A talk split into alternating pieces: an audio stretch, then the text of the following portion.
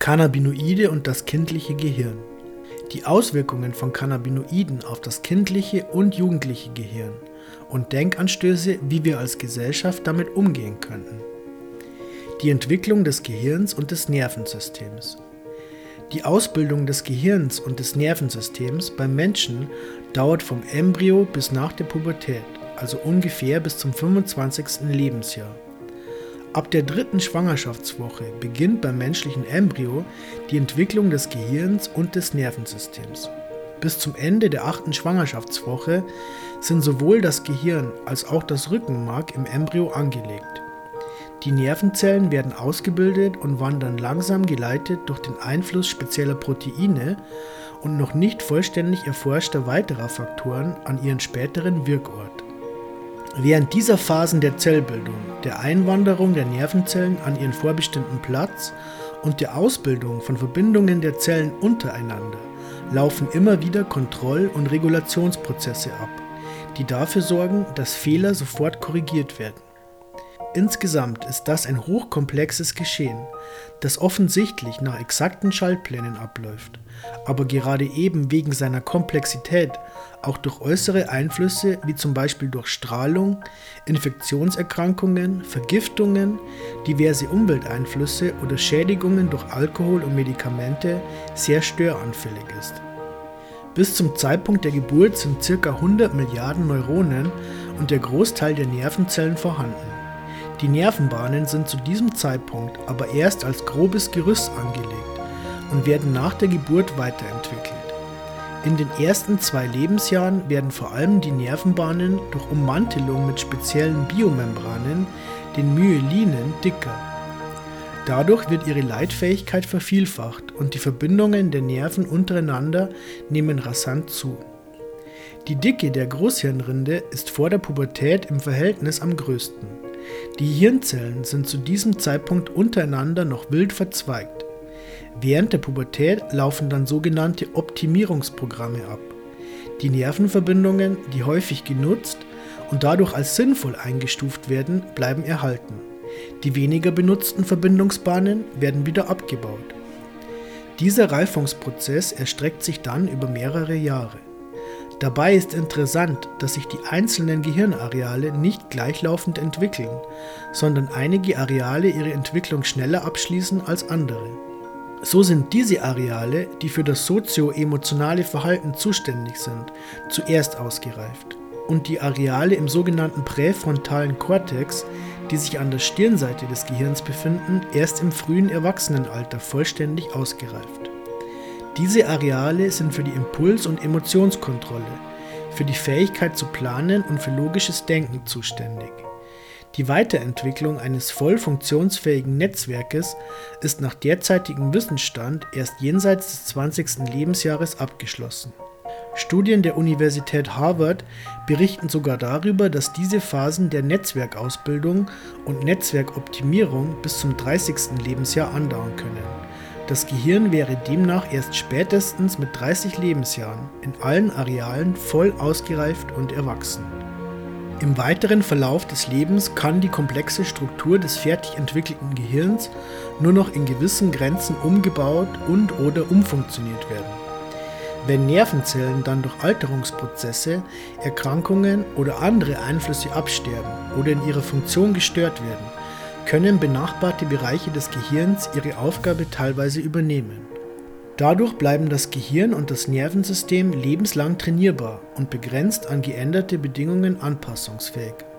Mögliche Einflüsse durch Genussmittel, insbesondere von Cannabinoiden, auf die Gehirnentwicklung. Allgemein gilt, dass Zellen und Gewebe dann am leichtesten beeinflussbar und störanfällig sind, wenn sie sich in Phasen der Zellteilung und großer Aktivität befinden. Das ist bei der Gehirnentwicklung zum Beispiel besonders während der Pubertät der Fall. Kommt es zu schädigenden Einflüssen, werden besonders diese Funktionen beeinträchtigt, deren Ausbildung gerade in dieser Phase stattfindet und die dadurch in ihrer Entwicklung gestört werden. Kommt es beim Menschen zu Schädigungen, zum Beispiel durch Substanzkonsum von der Zeit der Pubertät bis in etwa Mitte der 20er Jahre, dann sind genau diese Zentren betroffen, die für zielgerichtetes Handeln, Selektion von Eindrücken, Einschätzung und Planung sowie logisches Denken zuständig sind. Das deckt sich mit der Beobachtung, dass derzeit kein Fall von Auftreten psychischer Störungen nach dem Erstkonsum von THC-reichem Cannabis jenseits des 27. Lebensjahres bekannt ist. Häufiges Thema Cannabis und Schizophrenie.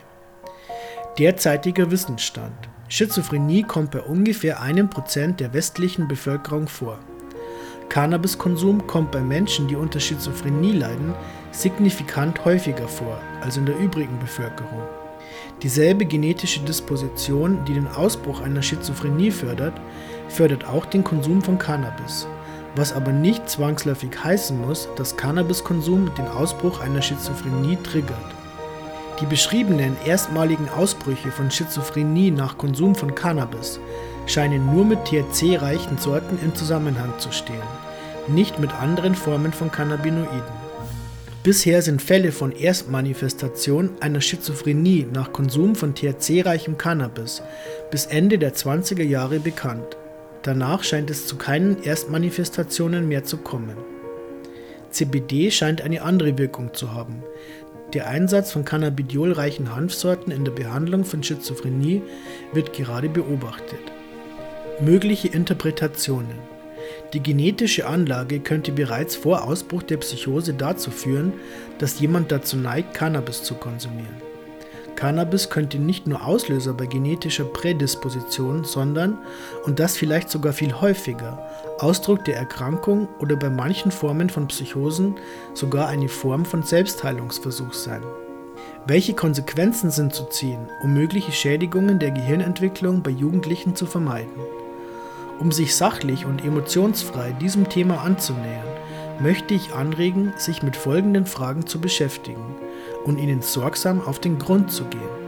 Wenn du nicht mehr weiter weißt, bilde einen Arbeitskreis. Die Hanfpflanze ist nicht erst vorgestern überraschend vom Himmel gefallen. Sie begleitet den Menschen und auch die Tiere nachweislich als Kulturpflanze seit mindestens 12.000 Jahren und war auch bei uns bis in die 1930er Jahre voll in den Alltag integriert. Die Verwirrung scheint also weniger dadurch begründet zu sein, dass wir Menschen nicht wissen, wie wir mit der Hanfpflanze umgehen sollen, denn das können wir spielend aus unserer eigenen Geschichte ableiten. Auch die Natur hat bestens vorgesorgt. Wir haben ein eingebautes System, das im Körper selbst Cannabinoide produziert und auch auf die Verarbeitung von außen zugeführter Cannabinoide eingestellt ist. Im Gegensatz zu anderen Drogen, Genussmitteln und sogenannten Nahrungsmitteln ist es trotz aller Anstrengungen bisher nicht gelungen, eine Dosis zu ermitteln, die bei Einnahme von Cannabinoiden tödlich sein könnte. Es sieht also so aus, dass es nicht möglich ist, an einer Überdosis von Cannabis zu sterben.